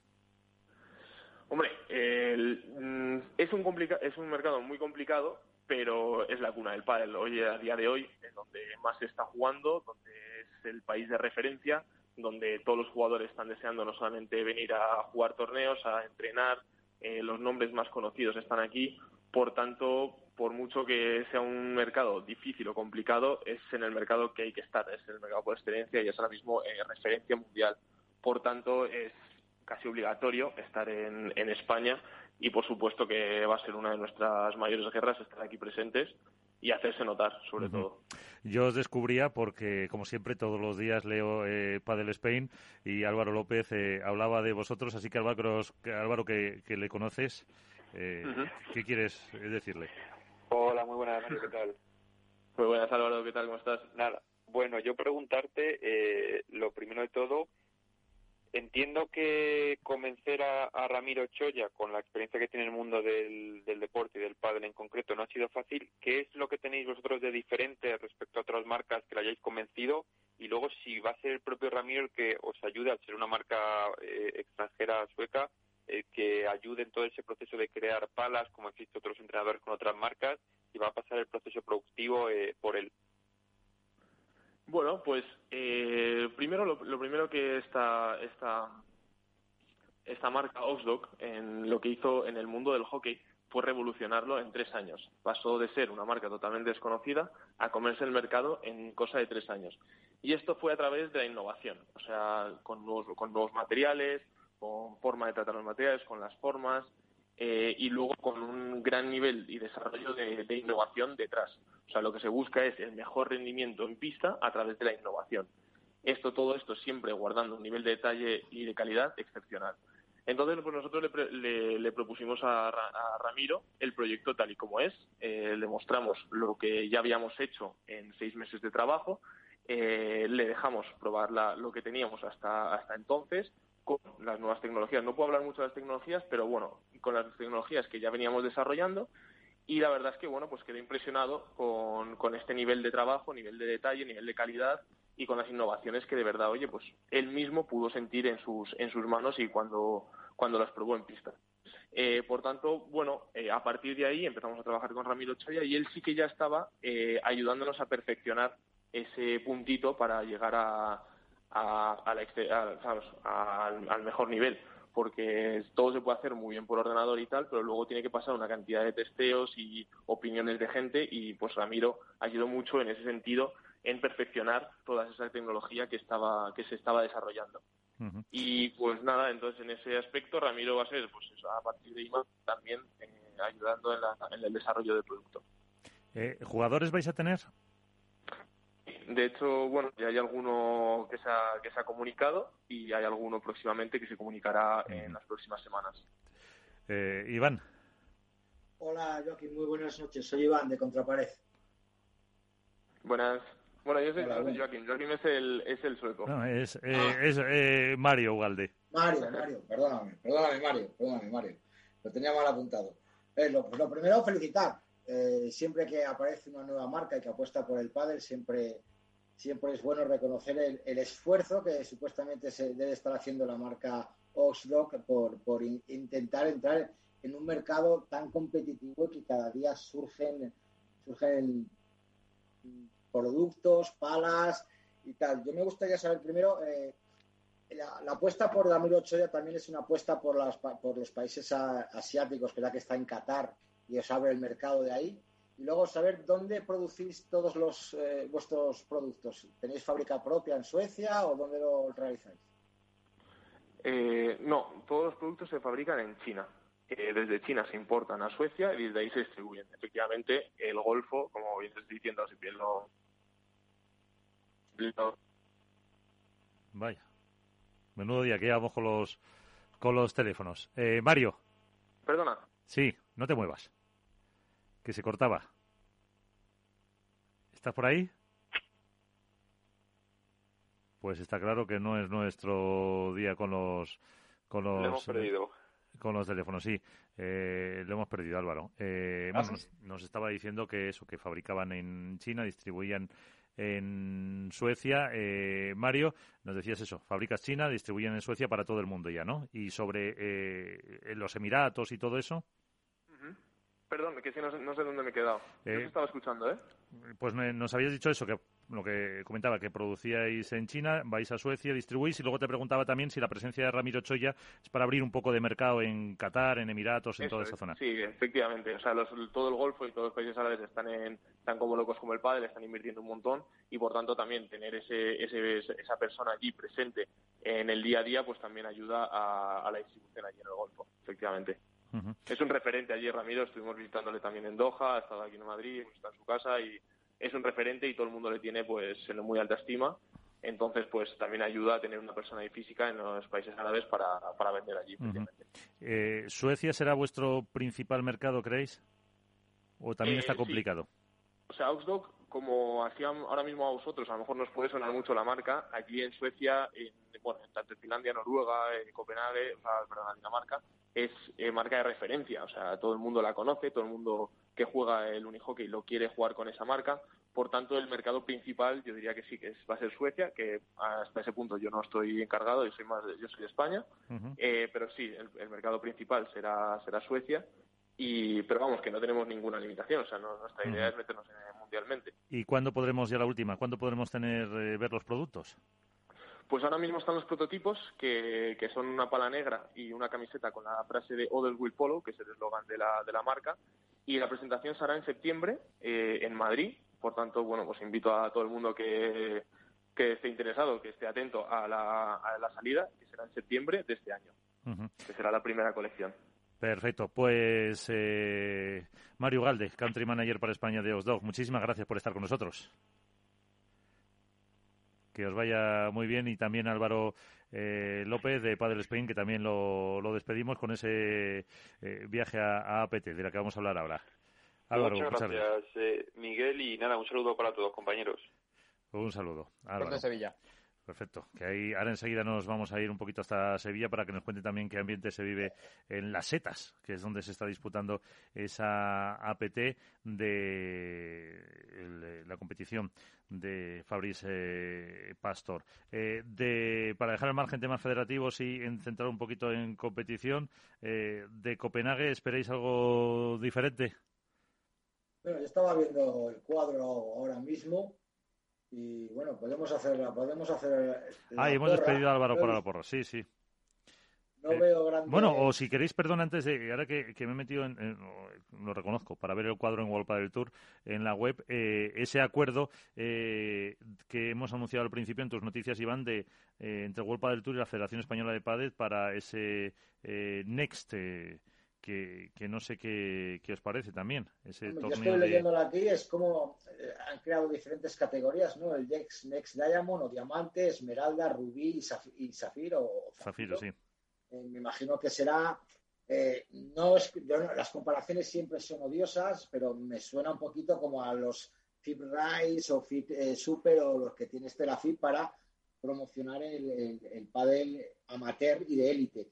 Me parece muy bien que la dotación económica sea igualitaria en categoría masculina y femenina. Y acabo de ver también un mismo, vamos, he visto ahora un tuit de, de Luis Torres agradeciendo el esfuerzo de la Federación Española de Padel y de todas las federaciones. Ha nombrado una a una todas las federaciones autonómicas para dar las gracias por llegar a este acuerdo. Yo creo que es un paso más en la unión de, de, del pádel amateur que dirige la Federación Española y el pádel profesional, que en estos momentos, no hay que reconocerlo, lo rige o lo maneja el World Padel Tour y que todo acuerdo para, para unir el pádel amateur y el de élite siempre es bueno. Y si es en España, pues obviamente mucho mejor. Tiene pinta, tiene pinta de que todos estos Next también se van a desarrollar en otras partes del mundo. Entonces veremos a ver cómo evolucionan, no, veremos a ver cuándo empiezan y cómo funcionan los puntos y, y, todo eso. No sé si será un sustituto de los Challenger, a lo mejor, Alberto. Uh -huh. no, lo, no lo creo, creo que es un movimiento más en esta partida de ajedrez que se está jugando en el pádel a nivel global. Eh, creo que es positivo para todos esos chicos y chicas de las federaciones territoriales que juegan los torneos ya autonómicos, pues tener un incentivo, poder eh, estar o puntuar para y tener una dotación económica mayor, evidentemente, para poder entrar en un circuito del calado y de la importancia que tiene World del Tour, por supuestísimo. En el plano deportivo creo que es algo positivo, como en su momento lo fue y lo es el Cupra Fit Tour, pero eh, a mí de todo esto me, me parece llamativo, me, me, llama la atención un par de cosas. La primera, estamos eh, haciendo un casi un monográfico del programa con eh, bueno pues los problemas federativos que existen ahora mismo con la Federación Española de Padel y ese documento o no existente que se anuncie eh, en el día que se anuncia esto a mí me llama la atención a lo mejor es que yo soy muy mal pensado pero no, a mí me ha sorprendido bueno pues es casualidad ¿eh? Y ser. Igual, igual World del Tour ya lo tenía preparado todo esto y se ha enterado, igual que se acaba de enterar, igual que nosotros oyentes, el famoso documento. Soy consciente de que la propuesta de World del Tour a la Federación Española de Padel viene desde hace varios meses, no es de ahora. Es una propuesta que ha hecho World del Tour a la Federación Española de Padel y que la Federación Española de Padel ha estado eh, dirimiendo y ha, y ha puesto en, intentado poner en consenso, por lo menos con las federaciones territoriales, había división, no todas las federaciones territoriales querían formar parte de este nuevo acuerdo con World del Tour, pero muchas sí, con lo cual entiendo que por eso se ha llevado a cabo, pero oye, quizás soy yo que soy mal pensado, pero puestos a, ser un poco suspicaces, ¿no? Eh, llama la, es, llama la atención. es curioso. Y también me llama la atención, evidentemente, que esto posiciona a la Federación Española de Pádel en el panorama del pádel internacional. No vemos que Ramón Morcillo tiene un cargo de relevancia en la junta directiva de la Federación Internacional de Padel. Y como dice Iván, pueden entrar un poco con esos otros torneos. No tiene nada que ver. Yo creo que a lo mejor yo no, he dicho torneos... no, no, no, yo no he dicho que pueda que no pueda, he dicho que posiciona. Sí, bueno, no, sí, está claro. se posiciona en la FIP cuando, siendo vicepresidente, acudiendo a la reunión de la Federación Internacional, que es donde debemos estar. Todo lo que sea traer pádel a España, sea FIP, sea World Padel Tour, sea APT, como está pasando ahora mismo con el torneo de Sevilla. Sí, que ahí nos vamos enseguida. Pero, pero por supuesto, por supuesto, Iván, que, que España volviera a la Junta Directiva de la Federación Internacional de, de Padel posicionó a España, evidentemente, del lado de la Federación Internacional de Padel. Es, es evidente que eh, la Federación Española de Padel alcance un acuerdo con World Padel Tour, posiciona a la Federación Española de Padel. Eh, vamos, es una obviedad. No estoy diciendo, no me estoy, no estoy ni, ni opinando sobre ello. Solo estoy diciendo que posiciona a la Federación Española de Padel, simple y llanamente, y creo, creo que es evidente que es así. Si es positivo o no es positivo, creo que en el plano pura y estrictamente deportivo para los jugadores y las jugadoras sí lo es, evidentemente. Habla del trabajo, una vez más, de World Padel Tour intentando vertebrar y desarrollar eh, el pádel, especialmente a nivel nacional, pero creo que este, este movimiento no solo responde a lo deportivo y no tampoco miremos para otro lado. O sea, no, no nos hagamos ahora, eh, no sé, claro, que se como estás haciendo tú gesticulando, no se nos sí. ¿vale? Entonces, eh, es evidente y no, no lo juzgo, ¿eh? Insisto, no lo juzgo. Simplemente digo que vamos a hacer una lectura un poco entre líneas de qué supone todo esto también. Y es pues lo que hay, porque eh, el, escenario es el que es. O sea, la Federación Internacional de Padel tiene su circuito de pádel, que es Premier Padel. Y World Padel Tour es un circuito privado que está en vigor y tiene eh, estará en vigor por lo menos hasta diciembre de 2023, si no me equivoco. y, en este caso, la Federación Española de Padel vincula con ese circuito privado que no está vinculado a día de hoy con la Federación Internacional de Padel el desarrollo del pádel federativo nacional. Y... Entonces, ¿nos gustará? No. Alberto Bote tiene su opinión, San Martín tiene la suya, Iván Hernández también, Álvaro y quien sea. Pero desde luego posiciona a la Federación Española de Pádel en un sentido. Eso sí es verdad. Y además, eh, a mediodía de hoy no había, por ejemplo, en la, en la, web de la Federación, y yo soy muy torpe, no he encontrado ninguna referencia a este mm, a esta nota. Y por otro lado, eh, también cuando anuncias una competición puedes anunciar alguna fecha, algún comienzo, algún final. Tampoco dices si es para esta temporada, si es para la próxima, mm, con lo que parece un poco de precipitación. Eh, siendo mal pensado. Es, una es, un movimiento de, pieza, lo que dice Alberto. Sí, es un movimiento pero que a lo mejor le faltaba un poco estructurarse más. Pero bueno. Eh, eh... por lo que yo tengo entendido, Miguel, eh, lo que se pretende es que eh, las competiciones territoriales o algunas de las competiciones territoriales tengan mayores incentivos y activos para los jugadores y las jugadoras. Es decir, por un lado, puntos para el circuito Huelpa del Tour y que puedan empezar a vivir la experiencia del semiprofesionalismo, del profesionalismo, y por otro lado, una dotación económica mayor.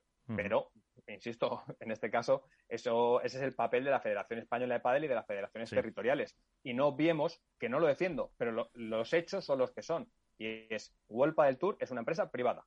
La Federación Internacional de Padel es un órgano privado con carácter público. Entonces, son cosas diferentes, simplemente, y luego cada uno pues que compre la parte que quiera, pero los hechos son los que son. Bueno, pues eh, como decías, que lleva aquí un poquito esperando, nos vamos hasta Sevilla. Óscar Solé, ¿qué tal? Muy buenas. ¿Qué tal, Miguel? Muy buenas.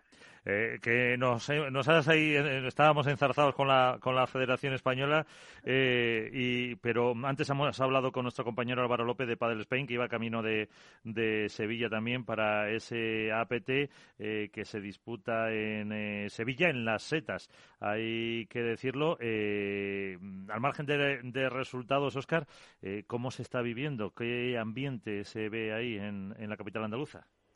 Bueno, más allá, como decía, de, los resultados del tema deportivo, la verdad que es un montaje increíble el que se ha realizado aquí por parte de la empresa Global, que es la patrocinadora y organizadora de este torneo, aquí en medio de las setas de Sevilla, con un estadio espectacular, con capacidad para más de 1.400 espectadores.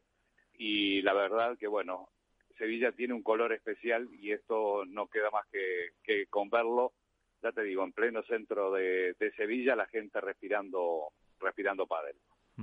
Eh, y además eh, que supongo que de cara a las eh, próximas rondas, a las finales, todo eso, la respuesta del público en las gradas se espera, se espera importante ya para, para cuando lleguen, creo que es el, el día 22, ¿no? La final, el domingo. Efectivamente, ya a partir del viernes te diría que el marco va a estar prácticamente colmado. Tenemos un 80% de entradas ya vendidas para el viernes y más del 90% para sábado y domingo, lo que son semifinales y final. Eh, estamos corrigiendo también un poco el tema de, de horarios debido a este intenso calor que estamos sufriendo acá en la capital andaluza y bueno, se ha mezclado hoy eh, un poco de la gente del padre y la gente del fútbol, porque como bien sabes, mañana se disputa aquí la final de la Copa de la UEFA. Y bueno, la verdad que era un colorido magnífico el que teníamos hoy a la entrada de, del mediodía eh, cuando se juntaron las aficiones del fútbol y del pádel aquí en pleno centro de Sevilla.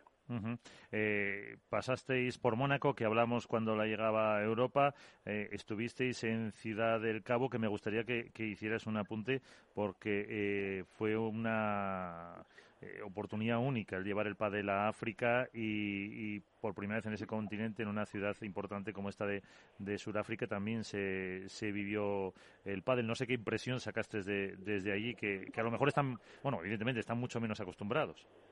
Bueno, lo primero, eh, sorpresa. Esa es la palabra que utilizaría porque no me imaginaba encontrarme allí tanta gente aficionada a este deporte nuevo para el continente africano, pero bueno, la gente de África Padel, eh, la verdad que ha trabajado mucho y muy bien durante el último tiempo. Eh, se prevén de aquí a un par de años tener unas 200 pistas de pádel en Sudáfrica y bueno, eh, la verdad que como te decía, sorpresa sobre todo nuestra y también de los de los jugadores. Muchos de los jugadores eh, también ya han quedado comprometidos a, a volver a hacer sus exhibiciones, eh, la gente ha quedado encantada con ellos.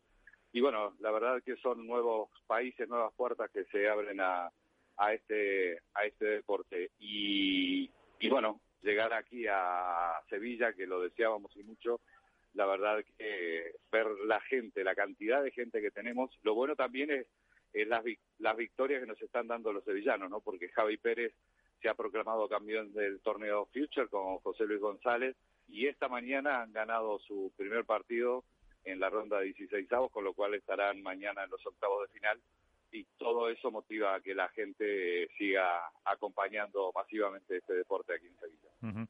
eh, Iván. Hola, Oscar. Buenas noches. ¿Qué? Muy buenas noches, Iván. Mira, estaba viendo el streaming de esta mañana, me parece espectacular las imágenes con ese techo tan alto, con esa eh, el impresionante escenario que habéis montado en, Sevilla, me parece increíble. Eh, el, el, pero que le podemos poner al APT es a lo mejor la poca asistencia a los públicos que esperáis que en Sevilla responda con un espaldarazo total del apoyo del público y que llene esas gradas y que por fin vean que, el APT Tour eh, está vivo, sigue vivo, seguirá vivo y que es de los torneos que más se expande a nivel mundial con países como, como Sudáfrica, ¿no?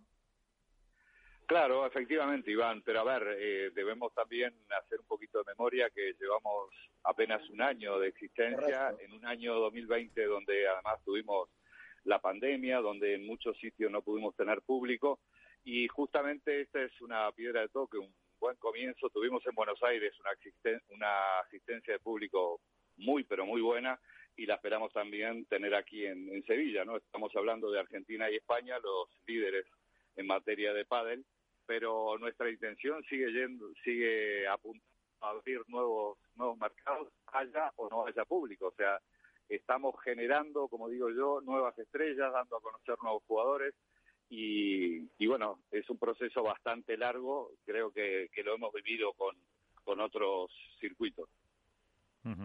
Eh, Alberto, una cuestión si tienes para eh, Oscar. Buenas noches, Oscar, ¿cómo estás? ¿Qué tal? Buenas noches. Eh, lo primero, por mi parte, eh, darle enhorabuena a la, organización de APT, porque evidentemente organizar un torneo en un sitio como las Setas de Sevilla, eh, creo que es de reconocimiento y quizá desde el plano de vista informativo muchas veces eh, no le damos la relevancia suficiente que tiene a este, bueno, pues a, este, a esta alternativa profesional para muchos jugadores, especialmente en Latinoamérica, que, que bueno, que existe y que habla bien de su, de su recorrido, evidentemente. Y eso que creo que está en nuestro debe como como medio de comunicación, pues que, vaya por delante. Y, y, lo, y lo segundo es, eh, ahora que ya estáis empezando a plantear los escenarios en Europa, eh, que evidentemente el calendario del pádel profesional cada vez es mayor y está más eh, ajustado, ¿por dónde crees que pasa la evolución de APT? Ya no en solo latinoamericano, donde evidentemente tenéis un bagaje y, y habéis trabajado la cantera, por decirlo de alguna forma, sino en, ese, en esa hoja de ruta a futuro. Eh, ¿Creéis que es viable ser atractivos en el escenario actual que hay o de cara a 2024 o, os planteáis a lo mejor también ser una parte de ese macro circuito del que muchas voces hablan?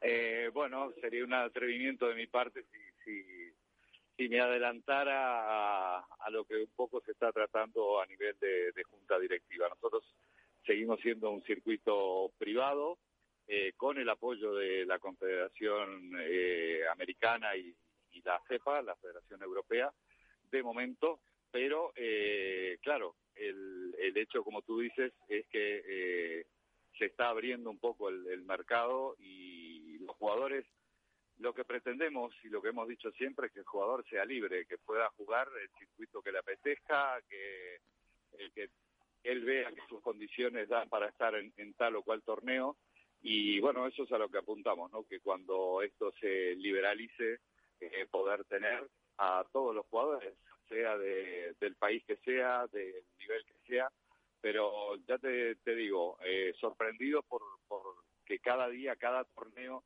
son más y más los jugadores que están probando a PT Padel.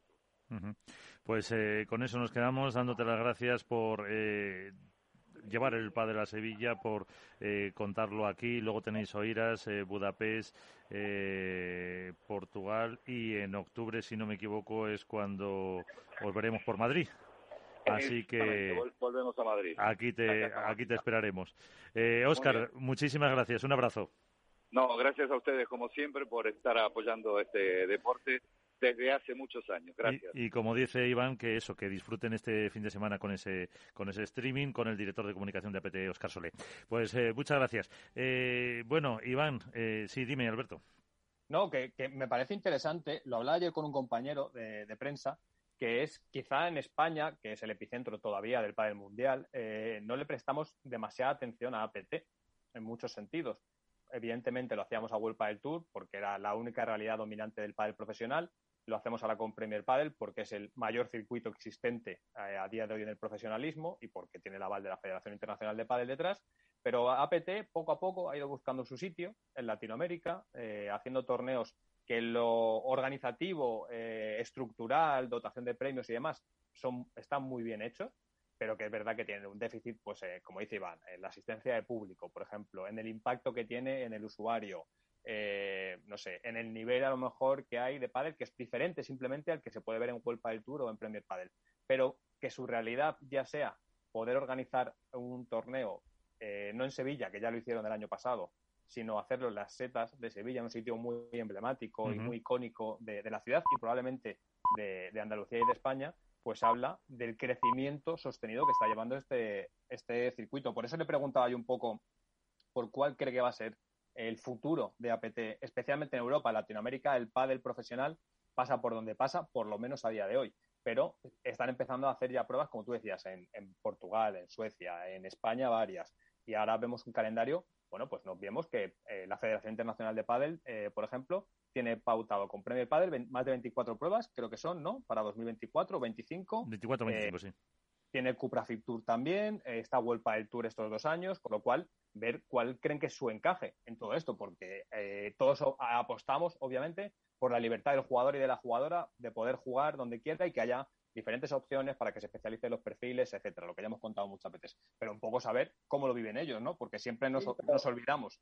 Sí, pero fíjate que ha dicho una cosa muy importante, Oscar, ¿no? Que ellos están centrados en, expandir el pádel por diferentes ciudades, como puede ser Sudáfrica, Budapest, estoy viendo aquí Suecia, Rosario, México. Eh, están, yo creo que, lo que están haciendo es generar como una cantera de jugadores los cuales ellos nos han dicho, ha habido muchos jugadores que han estado en Sudáfrica y que han conseguido patrocinadores, que han conseguido clinics, que han conseguido exhibiciones, que eso también ayuda al crecimiento del pádel eh, a nivel mundial y creo que, es la labor que está haciendo APT y que cada día está diciendo, cada día hay más jugadores World Padel Tour que se están yendo para allá, Tito Yemandi, esta mañana ha jugado de, de Ramos. Pero Iván, no vemos que al final un proyecto privado, como pasaba con World Padel Tour, en algún momento buscará la rentabilidad en algún momento. Hombre, ya lo dijo Fabriz Pastor en una entrevista, que había hablado incluso hasta con Paquito Navarro y Juan Lebrón, y que a lo mejor, quién sabe si un día de estos se presentaban a jugar un torneo APT, si supuestamente se sienten tan libres de poder jugar Premier Padel, ¿por qué no se van a sentir libres de aparecer en un torneo de APT? Yo dudo, que eso vaya a pasar, lo primero, por un lado. pero a lo mejor por el tema de, premios. Ahí lo dejo caer, ahí lo dejo, pero ahí lo dejo caer él. ¿eh? Sí que me parece sí que me parece, o sea, yo sí considero, y por eso he empezado haciendo un poco autocrítica como medio de comunicación, que APT tiene su espacio y tiene su lugar. Y creo que tiene que tener su relevancia en el desarrollo de este deporte, en lo que, ¿cuántas veces hemos hablado de ese, no? Futuro macrocircuito que esté regido por la Federación Internacional de Padel y donde la, iniciativa privada tenga capacidad. Si APT lleva haciendo dos años torneos en Latinoamérica, por ejemplo, y los hace mejor que nadie, ¿por qué no va a seguir siendo el promotor que se encargue de sacar la cantera latinoamericana y formando y World Padel Tour en Europa y Premier Padel en Asia, por ejemplo, yo qué sé, sí. Lo que sea, no, sé cómo, se encaje, pero que creo que APT tiene su, su sentido y muchas veces pues no, no, le prestamos la importancia que tiene. Evidentemente tiene los números que tiene también. Yo eh, hoy he tenido en Padel Club a los números uno, a Maxi Arce y a, y a Franco Dalbianco y también ha estado hablando con nosotros el eh, comentarista eh, Nico Cruz, un poco para conocer también los números, eh, visualizaciones, no sé, ticketing, premios, bueno, darle un poco también de espacio a un circuito que antes era muy residual probablemente y que ahora no lo es tanto, porque estamos hablando de que están las setas de Sevilla, pero como decías tú, Miguel, este año va a hacer una prueba en Madrid. Claro, un Master Final además y, las 1.500 entradas eh, dice que estaban vendidas el 90% para el fin de semana. O sea que también es eh, su, su importancia y, y, la pena que la previsión meteorológica son 44 grados en, en Sevilla para, para sábado y domingo, que pues evidentemente eso es una, una burrada. Bueno, dentro de lo que cabe está un poquito, hay sombra, ¿eh? Yo lo que he visto en las imágenes. Sí, pero claro, la temperatura ambiente, pues en, las, en las gradas no hay mucha, pero bueno. por eso van a cambiar los horarios también. Con 40 grados no puedes empezar a jugar antes de las 8 de la tarde. Como pronto. Sevilla. En Valladolid con 32 grados se acabó el agua en toda la Plaza Mayor. Claro. Es que- en Sevilla, Que se- Sevilla, que todos hemos estado en Sevilla, seguro muchas veces, y el calor eh, aprieta que da gusto. Entonces, 40 grados, ponte a jugar a las 5 de la tarde al padre. Sí. No, o sea, no puedes, ¿eh? tienes que velar por la salud de los deportistas y no se Sí. puede jugar. Por eso No van a puede. cambiar los horarios. Eh, ¿Hacemos porra? Venga, va. Va. Vamos ver. a por la porra. Ah, ah, eh, ah, ah, Alberto, ¿te apunto o no hace falta? Hombre, ya que esta vez no puedo disfrutar del ventajismo por una vez y no le cedo el turno a Manu Martín, súmame Eh, dos unos. eh, eso. Me Ale, Ale. Eleven, Ale y si Ale. queréis. A ver, Iván, que está Pues yo, Paquito, Sí. y en chicas, a ver, en chicas es que está fastidiada la cosa, ¿eh? Porque no sé cómo llegarán Ari y Ale después de la lesión. Mira, voy a apostar por una pareja que, insisto, en que tiene que pegar el petardazo. La Salayeto. Paquito eh, Dineno y las gemelas y yo voy a poner, pues mira, en chicos, eh, vamos a ver si ratifican lo que hicieron en Bruselas eh, Pablo Lima y Tapia y eh, Estupa. Estupa, esto, perdón, eh, y Estupa y Como por- San Martín, como ha puesto dos parejas, ¿eh? Si no, Parte- la doble, por si acaso por uno. se ha dado cuenta. Uno de X, ¿eh? Y de, y de chicas, eh, mm, venga, eh, la número dos. Vamos a decir. Bueno, A, a ver que se han recuperado. Así que nada, pues señores, eh, como siempre, eh, eternamente agradecido. Que Una tengáis una, una feliz semana y veáis mucho pádel.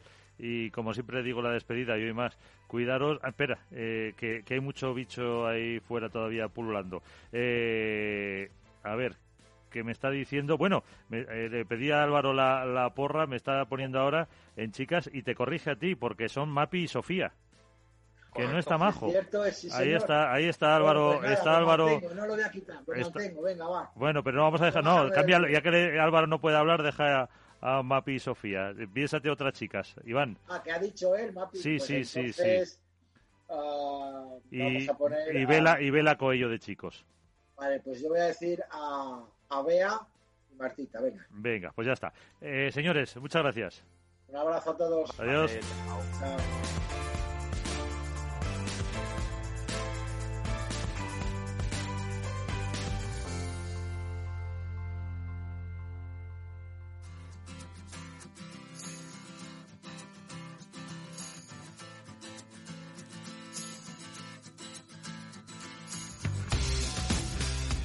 Eh, ponemos punto y final a este programa con Jesús Carrasco y con Miki Garay en la parte técnica.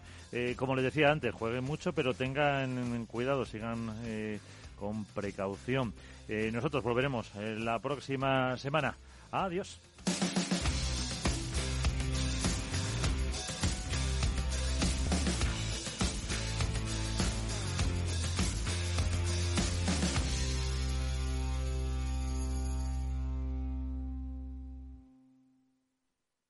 Al contratar al informático, lo entrevistaste. Y al contratar a la contable, también. Si en tu empresa todos han hecho una entrevista de trabajo, ¿por qué tu banco no? Con Sabadell, tu banco es parte de tu equipo. Entrevístanos y te demostraremos que somos el banco que tu empresa necesita. Pide tu entrevista en bancosabadell.com barra entrevístame. Sabadell, ¿necesitas un banco?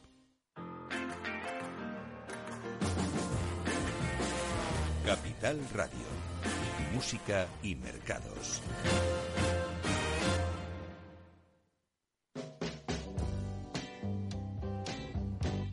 I have to come right out and say it? Tell you that you look so fine. Do I have to come right out and ask you to be mine? If it was a game, I could play it. Trying to make it, but I'm losing time. I gotta bring you in, you're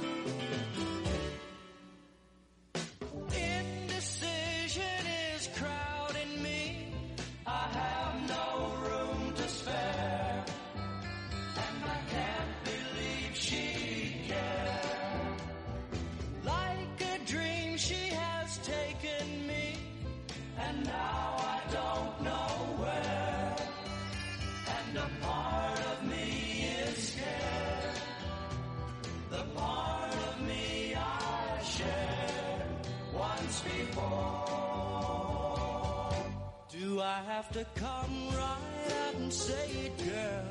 Tell you that you look so fine. Do I have to come right out and ask you to be mine? If it was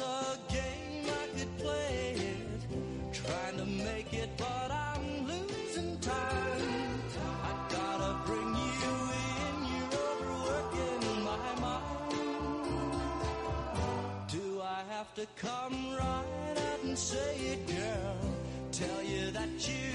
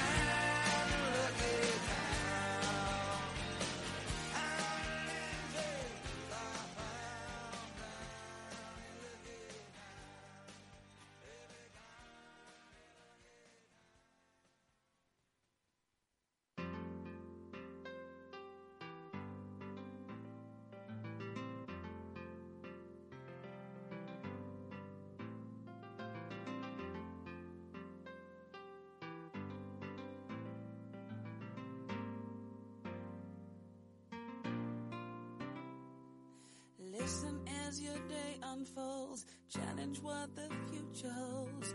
Try and keep your head up to the sky. Lovers, they may cause you tears. Go ahead, release your fears. Stand up and be counted. Don't be ashamed to cry. You gotta be, you gotta be bad. You gotta be bold. You gotta be wiser. You gotta be hard. You gotta be tough. You gotta be stronger. together.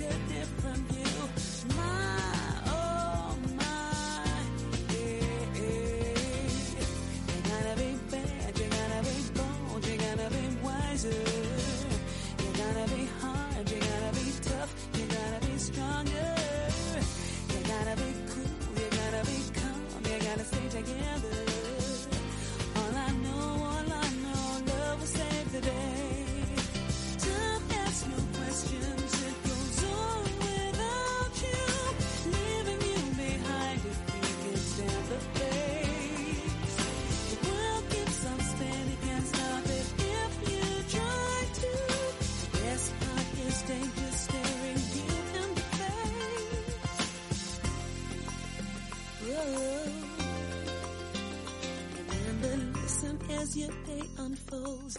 Challenge what the future holds. Trying to keep your head up to the sky. Lovers, they may cause you tears. Go ahead, release your fears. My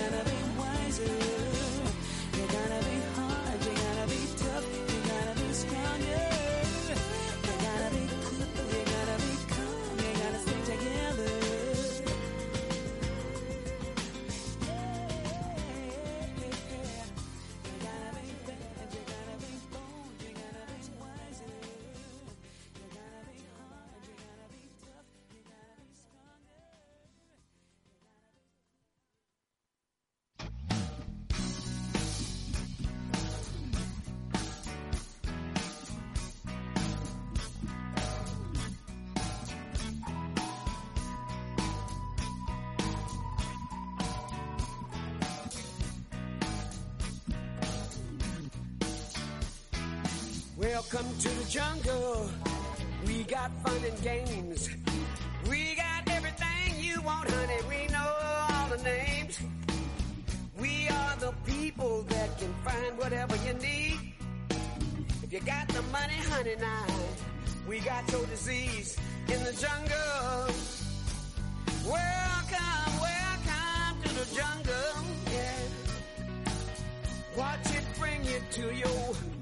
On no, knees. Don't know what you bleed. Welcome to the jungle.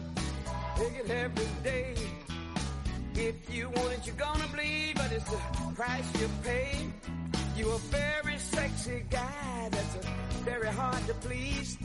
You can taste the bright lights, but you won't get them for free in the jungle. Welcome, welcome to the jungle.